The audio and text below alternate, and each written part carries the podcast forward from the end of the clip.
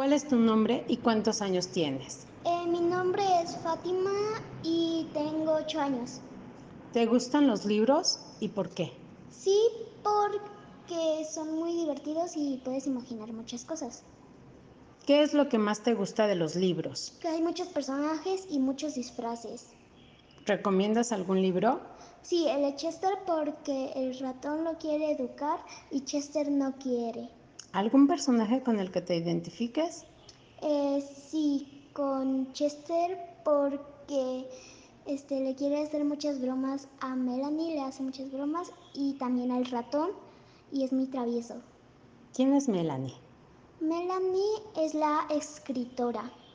Ok. Si pudieras ser un personaje de un libro, ¿cuál serías y por qué? Este sería el crayón porque son muy divertidos y a la vez son muy traviesos. ¿Cuál fue el primer libro que recuerdas haber leído?